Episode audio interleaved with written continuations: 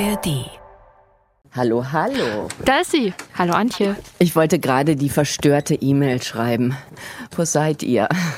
Wir sind da. Wir sind heute ganz bewusst nicht in Israel, sondern mit unserer Kollegin in New York äh, verbunden. Antje, was siehst denn du gerade, wenn du aus dem Fenster schaust? Hast du überhaupt ein Fenster? Also durch eine getönte Scheibe gucke ich auf die gegenüberliegende Hochhauswand und dazwischen, zwischen diesen beiden Häusern ist eine Straßenschlucht. Und in dieser Straßenschlucht, das kann ich nicht sehen von hier oben, wo ich sitze, aber ich höre, in diesen Tagen sind viele Menschen, die protestieren mit vielen Flaggen, israelischen, palästinensischen Flaggen weil nämlich hier in dieser Millionenstadt, in der ich bin, viel, viel demonstriert wird, weil hier sozusagen die Weltbühne ist, auf der für Frieden gesorgt werden soll. Antje, du sitzt über 9000 Kilometer weit weg von Israel, aber warum ich dich heute trotzdem unbedingt sprechen wollte, Du bist in New York und da sitzen eben die Vereinten Nationen. Da kommen die Länder der Welt zusammen. Können die nicht helfen, den Konflikt zu lösen? Das hört sich gut an und das sollten sie eigentlich auch, denn die sollten eigentlich den Weltfrieden hüten. Aber statt mächtigen Beschlüssen, auf die alle warten, gibt's mächtig Streit zwischen vielen der 193 Mitgliedstaaten, denn die Vereinten Nationen bilden ja alle Länder der Weltgemeinschaft ab. Das heißt auch die Länder, die hinter jeweils beiden Konfliktparteien stehen. Und da gibt's natürlich viele Meinungen und viele Interessen.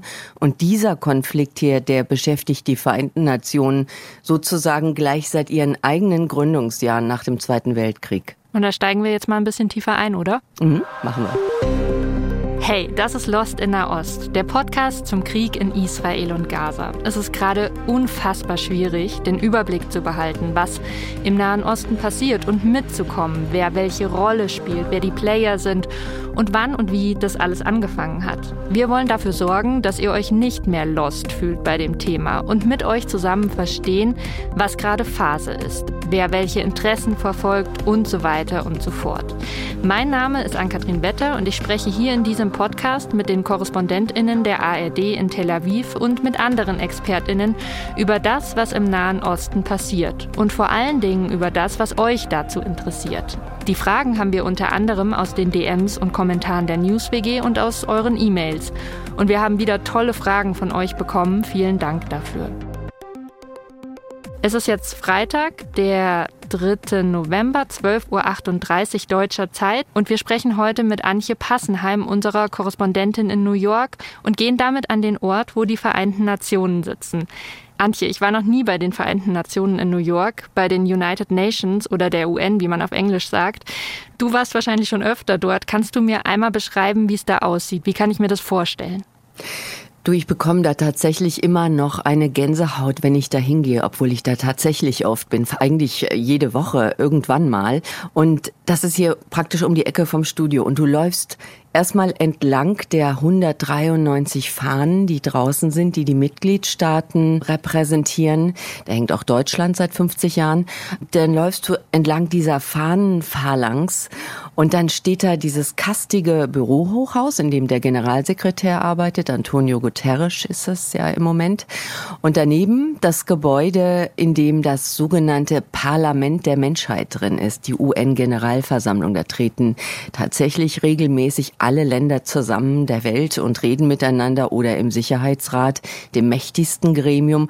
Und wenn du da reingehst über die Flure, dann siehst du erstmal verdammt imponierende Bilder an den Wänden, viele Kunstwerke aus allen Regionen der Welt und vor allen Dingen siehst du oder hörst du Menschen aus aller Welt, die über die Flure gehen. Du hörst alle Sprachen der Welt. Du siehst alle, ja, Mode, wie die Leute gekleidet sind aus allen Ecken der Welt.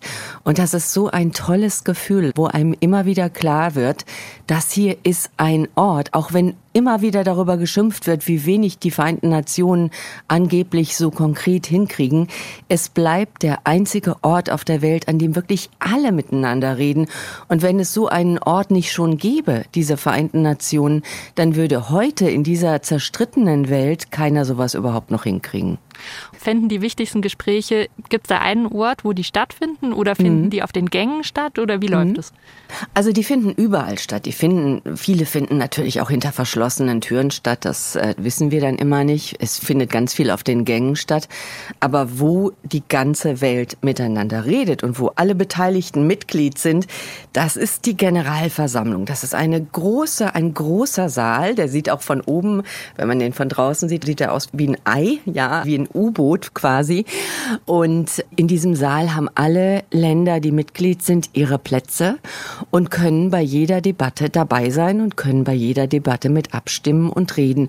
Und das kennen vielleicht, vielleicht kennst du das, hast es auch mal im, im Fernsehen gesehen, wenn du da reingehst in den Saal, dann hast du an der Stirnseite so eine Marmorfront und davor ist eine kleine goldene Wand und das Rednerpult steht da. Und ja, das ist einfach sehr majestätisch. Wir dürfen da jederzeit hin als Journalisten. Wir dürfen immer auf die Zuschauertribüne und dann gibt's ganz altmodische Ohrknupse, wo die Übersetzerinnen und Übersetzer alles immer in die jeweilige Sprache, UN-Sprache übersetzen. Und dann sitzt du da und hörst gebannt zu, wie die ganze Welt miteinander redet.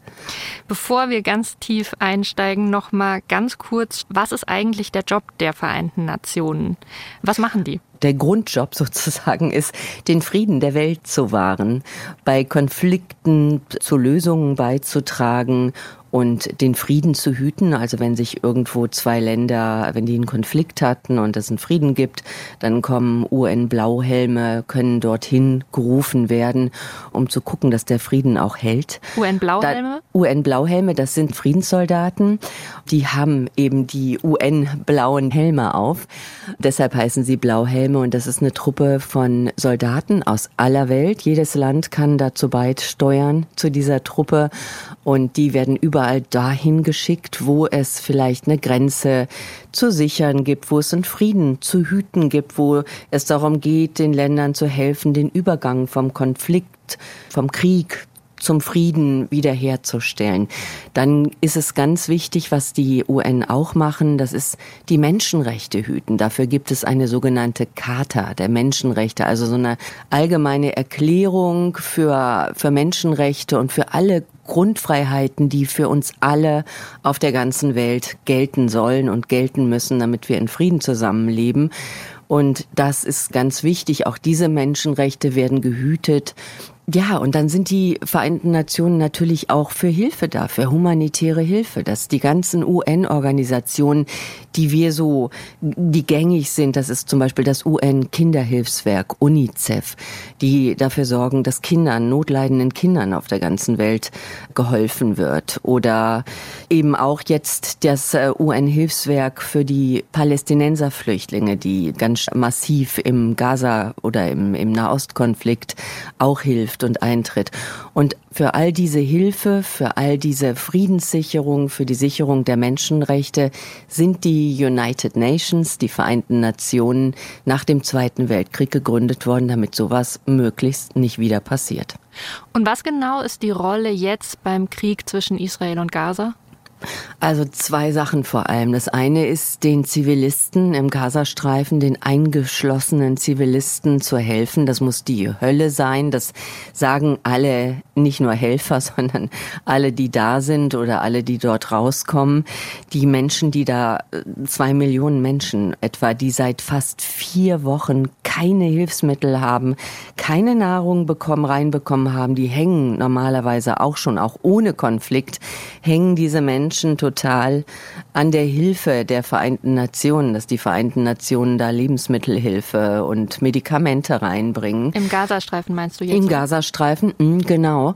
Und seit fast vier Wochen ist den Hilfskonvois nicht mehr erlaubt oder nur noch ganz wenigen erlaubt, da reinzufahren. Das heißt, die Leute haben kein Wasser, die haben kein Essen, die haben keine Medikamente.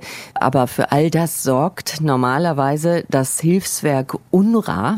Das ist ein, ein komischer Name. Das ist das UN-Hilfswerk für Palästina-Flüchtlinge. Und die schlagen Alarm. Die sagen, wir brauchen dringend eine Waffenpause, um den Menschen hier helfen zu zu können. Und genau darum geht's eine Waffenpause zum Beispiel zu erreichen, dafür braucht es eine Resolution. Und das ist die zweite Aufgabe im Moment, die im Vordergrund steht bei den äh, Vereinten Nationen in diesem Nahostkonflikt, dass die hier in New York möglichst eine Resolution hinbekommen. Eine Resolution, das ist eine Erklärung. Und das ist eine Erklärung, wenn die hier im UN-Sicherheitsrat beschlossen wird, dann müssen sich die Länder daran halten. Und wenn sie sich nicht daran halten, dann können sie mit Strafmaßnahmen belegt werden. Das ist. Was könnte sowas denn sein, so eine Resolution? Ja, darum streiten sie sich gerade. Sie haben es nämlich ich meine, du musst dir das mal überlegen. Seit vier Wochen tobt da der Horror, das Chaos. Die, die Menschenrechte werden verletzt, Zivilisten sterben.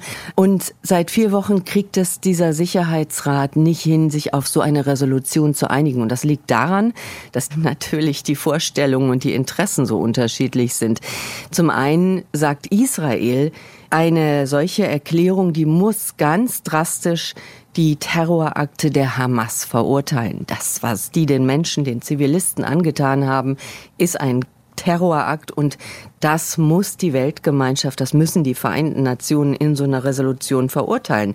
Da sagen viele Länder, nö, das können wir jetzt mal nicht so sagen. Ähm, wir, ähm, wir verstehen, warum das äh, die arabischen oder warum die arabischen Länder so aufgebracht sind, warum die Hamas so aufgebracht sind. Und deshalb wollen wir nicht, dass die Hamas verurteilt wird. Und Israel auf der anderen Seite will sich nicht darauf einlassen, eine Waffenruhe, zum Beispiel sich für eine Waffenruhe zu verpflichten, weil Israel sagt, nee, wenn wir das machen, äh, dann werden wir trotzdem von anderen Seiten beschossen hier, aus anderen Ländern möglicherweise. Und außerdem würde die Hamas diese Waffenpause nutzen, um wieder zu Kräften zu kommen und nochmal solche Attentate wiederholen, wie es die am 7. Oktober gab. Und das dürfen wir nicht zulassen. Und deshalb gibt es eben diesen, diese Auseinandersetzung, wie was kann in so einer Resolution drinstehen.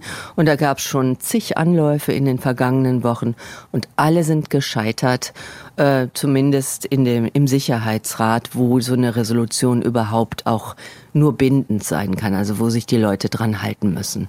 Antje, wenn du da so auf den Fluren unterwegs bist, wie reden denn die Menschen da miteinander bei der UN? Oder reden die überhaupt noch? Wie ist denn da die Stimmung? Also die Stimmung ist wirklich angespannt. Viel Vieles, was beredet wird, das findet, wie ich eben gesagt habe, hinter verschlossenen Türen statt und auch viele Sitzungen weil die einfach sicher gehen wollen, dass da muss vieles vertraulich beredet werden, damit erstmal, damit man irgendwie einen Schritt vorankommt. Aber auf den Gängen reden die Leute natürlich auch. Und dann hast du zum Beispiel vor dem Eingang zum Sicherheitsrat ist so eine Presseinsel. Und da treten dann regelmäßig die Vertreter der jeweiligen Länder bevor sie da reingehen oder wenn sie rauskommen, treten ans Mikrofon und reden dann auch zu Journalisten und da spüren wir eben auch, wie angespannt die Lage ist, wie angespannt und nervös alle Vertreter sind und wütend auch sind und ungeduldig auch allmählich sind, wenn sie zu uns reden, Palästinenser wie Israelis. Und da finden dann Szenen statt, wo einem wirklich anders wird. Zum also, Beispiel? also erstens häufig arbeiten beide Seiten häufig sehr mit, mit Bildern, mit Videos, die sie einspielen von betroffenen Menschen, wo du allein vom Angucken der Videos, äh, äh, wo, wo, dir, wo du weinen musst, wenn du, wenn du das siehst, was die Menschen sich dort gegenseitig antun. Und aber eine ganz besonders beeindruckende Szene, die gab es Anfang dieser Woche. Da war der israelische Botschafter Erdan, Gilad Erdan, der war sehr aufgelöst darüber, dass es schon wieder nicht zu einer Resolution kam und dass sich keiner darauf einigen konnte, die Attentate der Hamas zu verurteilen. Und dann ist dieser Gilad Erdan aufgestanden, als er ist ans Mikrofon und hat in sein Mikrofon gesprochen und hat ist aufgestanden und hat sich einen gelben Davidstern an die Brust geheftet, einen Davidstern, wie ihn die Juden während der National des Nationalsozialismus in Deutschland, äh, wo sie gezwungen wurden, diesen Stern zu tragen. Und dieses Holocaust-Symbol hat er sich angeheftet und hat gesagt, so, und das trage ich jetzt, so wie die Großeltern von Millionen Juden, die nach Israel geflüchtet sind nach dem, nach dem Zweiten Weltkrieg, nach dem Nationalsozialismus. Und er hat gesagt, wir alle von der Botschaft hier, mein ganzes Team, wir werden diesen Stern tragen, bis alle die Gräueltaten der Hamas verurteilt haben und bis alle gefordert haben, dass sofort alle israelischen Geiseln freigelassen werden. Was hast du gedacht, als du das gesehen hast? Äh, da ist mir ein Schauer den Rücken runtergelaufen. Ich war einerseits, und da bist du ja immer, da bist du besonders als Deutsche immer in diesem moralischen Dilemma, dass du, dass du manchmal nicht weißt, was du denken kannst oder was du fühlst. Äh, denn natürlich ist klar, dass wir den Holocaust verurteilen, dass wir ähm, natürlich unsere Verantwortung tragen als Deutsche auch dafür, dass es überhaupt so weit gekommen sind, dass wir Anteil haben an diesem Konflikt, denn wir waren sozusagen auch einer der Auslöser äh, dafür, dass es das ähm, es diesen israelischen Staat dort gibt. Aber auf der anderen Seite denke ich, es ist auch, das ist das eine. Und die andere Sache ist die, dass diese Gewalt, die dort herrscht, auch ihre Geschichte hat. Und genau das, genau das hat ähm, der UN-Generalsekretär in der Woche zuvor gesagt. Er hat gesagt, wir verurteilen die Angriffe der Hamas aufs Schärfste oder er verurteilt das als UN-Chef Antonio Guterres. Aber wir müssen auch sehen, dass diese Gewalt nicht aus dem luftleeren Raum entstanden ist, dass sie nicht aus dem Vakuum gekommen ist, sondern dass es eine Vorgeschichte gibt, dass Menschen, Palästinenser auch nicht immer gut behandelt worden sind von Israel und dass es immer mehr Besetzungen gab und immer mehr Siedlungen unter der Regierung von, von Benjamin Netanyahu. Und das hat er nur gesagt. Und daraufhin ist der israelische Botschafter und der israelische Außenminister, der auch dort war, haben die vor Wut geschäumt und haben sogar den Rücktritt äh, von Antonio Guterres gefordert und haben gesagt, das ist eine Schande und das geht gar nicht, äh, dass man, dass man äh, uns so beschuldigt. Dabei sind wir die Angegriffenen von einer Terrorgruppe. Und beide haben recht. Und das denke ich dann in diesem Moment. Und das ist das Dilemma, dass wir beide, wir alle, auch wir Zuschauer, wir beide Seiten sehen müssen und verstehen müssen. Und das ist sehr bewegend und besonders in diesem Konflikt. Siehst du irgendwie einen Weg, dass die sich nochmal zusammensetzen und wirklich miteinander reden, wie man dafür Frieden sorgen kann? Wie es weitergehen kann, das weiß im Moment niemand. Das Wichtigste ist, dass alle weiter miteinander reden und dass gerade bei den Vereinten Nationen Resolution hin oder her, das ist das eigentliche Plus, dass das Reden dort nicht aufhört. Und solange, wie in jedem Konflikt, die Menschen miteinander reden, gibt es natürlich Hoffnung auf eine Lösung. Die würde es nicht mehr geben, wenn man sagen würde, Mensch, mach doch die Vereinten Nationen einfach zu, das bringt doch sowieso nichts. Das ist doch alles nur ein zahnloser Tiger, der da kämpft. Nein, denn wenn es die nicht mehr geben würde, dann würden sie auch nicht mehr auf dieser Bühne reden. Und außerdem dient das ja auch, und das, wie ich eben gesagt habe, Bühne, dienen die Vereinten Nationen ja auch immer wieder als großer, großer Spiegel, der der Welt vorhält, was, was abläuft. Ja, das ist eine große Bühne. Und da guckt die ganze Welt hin. Und allein deshalb haben die eine ganz große Bedeutung aus meiner Sicht.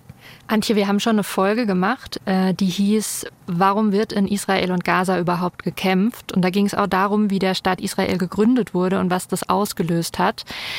Ähm, da hat die UN auch eine wichtige Rolle gespielt. beispielsweise wurde da beschlossen, welches Gebiet dafür hergenommen wird. Ähm, dass es zwei Staaten gibt, einen jüdischen und einen für die Palästinenserinnen und Palästinenser. Warum ist denn das Verhältnis zwischen Israel und der UN jetzt so angespannt? Da hat sich was verändert, oder? Da hat sich ganz viel verändert. Also erstmal war ja auch diese Abstimmung darüber, ne, dass Palästina geteilt wird in einen Teil für die Juden und einen Teil eben für die arabische Bevölkerung. Diese Abstimmung, die ist zwar durchgegangen, aber bei dieser Abstimmung haben hauptsächlich andere Länder über das Schicksal abgestimmt. Die arabischen Staaten zum Beispiel Ägypten oder Iran, Irak, der Jemen, Libanon, das Nachbarland, Saudi-Arabien oder auch die Türkei haben dagegen gestimmt. Die waren von Anfang an dagegen. Und als es diese Abstimmung gab, haben auf der einen Seite hat die jüdische Bevölkerung gejubelt, aber im arabischen Teil war die Stimmung überhaupt nicht gut. Und das hat sich natürlich im Laufe der Jahre nicht unbedingt verbessert bei den Vereinten Nationen, also sozusagen in der Weltgemeinschaft, sind die Fronten gegen Israel, haben die sich verhärtet. Und das hat sich darin gezeigt, dass in der UN-Generalversammlung, wo alle abstimmen dürfen, dass es da ganz viele Resolutionen gegen Israel gehabt. Also seit von 2015 bis 2022 allein, also in den sieben Jahren bis zum vergangenen Jahr, gab es 140 Resolutionen gegen Israel. Und äh, das ist, das ist viel äh, im Vergleich zu unglaublich anderen, ja. viel. Nämlich alle anderen Länder zum Beispiel, also alle anderen Resolutionen gegen andere Länder, das, das waren gerade mal 68. Also das war gerade mal, kann man sagen, die Hälfte und doppelt so viele Resolutionen wie alle anderen Länder äh, bekommen haben. Doppelt so viele wurden gegen Israel verhängt. Das ging vor allen Dingen darum, weil Israel eben Siedlungsbau gemacht hat, aber auch wie sie sich ihren Nachbarländern gegenüber verhalten haben. Und das ist natürlich, das sagt Israel, nein, das ist unfair. Es gibt hier eine automatische kritische Mehrheit gegen uns. Alle sind gegen uns. Das ist ein abgekartetes Spiel. Aber dazu kann man nur sagen, das ist ja die Mehrheit der Weltgemeinschaft. Das ist ja nicht so, dass einer sagt, dass der, der UN-Chef sagt, wir stimmen jetzt mal so ab, sondern es stimmt die Weltgemeinschaft ab. Und es stimmen vor allen Dingen auch viele arabische Länder ab. Und der UN, der UN-Chef, wie du ihn nennst, wo kommt der her? Der UN-Chef Antonio Guterres ist Portugiese und äh, das ist der, also die eigentliche Bezeichnung ist der Generalsekretär, aber UN-Chef ist auch nicht falsch, kann man auch sagen. Auf jeden Fall ist es so, dass er häufig dafür von Israel angegangen wird, dass er Israel feindlich ist, was er absolut nicht ist. Ja, das ist ein, der äh, ist ein absoluter, äh, ja, steht hinter Israel. Ähm, setzt sich auch da ständig dafür ein, betont ständig, sagt, wir müssen, wir dürfen nicht antisemitische Sprache jetzt hier haben, wir dürfen auch keine anti-Palästinenser-Sprache haben, wir müssen, wir müssen menschlich bleiben, wir müssen beide Seiten sehen, aber wir müssen einfach auch sehen, wie sich der Konflikt entwickelt hat. Und wir müssen die gegenwärtige Lage in den Griff bekommen. Wir müssen aber auch grundsätzlich rangehen und versuchen, eben dieses Problem, das es dort seit vielen Jahrzehnten gibt, endlich mal Frieden schaffend zu lösen. Antje, äh, zusammenfassend lässt sich an der Stelle sagen, it's complicated, oder? Zumindest höre ich das immer von, von den Korrespondentinnen in Tel Aviv, mit denen ich sonst spreche, dass es ein wirklich äh, komplizierter Konflikt ist. Absolut, absolut kompliziert. Äh, und das sagen alle hier. Das ist der, einer der kompliziertesten Konflikte der Welt, die, der die Vereinten Nationen quasi seit ihrer Gründung begleitet und ihr Kopfzerbrechen macht und viel Leid verursacht auf beiden Seiten dort. Und äh, ja, es ist kompliziert, aber ich kann mich kann da auch noch nur noch mal sagen, solange geredet wird, äh, ist es nicht hoffnungslos. Complicated, aber nicht hoffnungslos. Antje, vielen Dank für deine Zeit und ganz liebe Grüße nach New York. Ja, und Grüße an euch auch. Und wo wir gerade in den USA sind, wenn ihr euch für die Rolle der USA im Nahostkonflikt interessiert, 11KM hat da eine Folge zugemacht. Zu USA in Nahost gescheiterte Friedenspläne findet ihr in der ARD Audiothek. Und noch eine Empfehlung, der Podcast Streitkräfte und Strategien hat eine Folge zu Wer schützt die Menschen in Gaza, während die israelische Armee immer tiefer in den Gazastreifen vordringt, findet ihr auch in der ARD Audiothek. Wenn ihr eine oder zwei Fragen habt, die wir hier besprechen sollen, dann schickt uns die gerne per DM an die NewsWG auf Instagram oder an uns an lostinnaost.br.de. Packe ich euch aber alles nochmal in die Show Notes.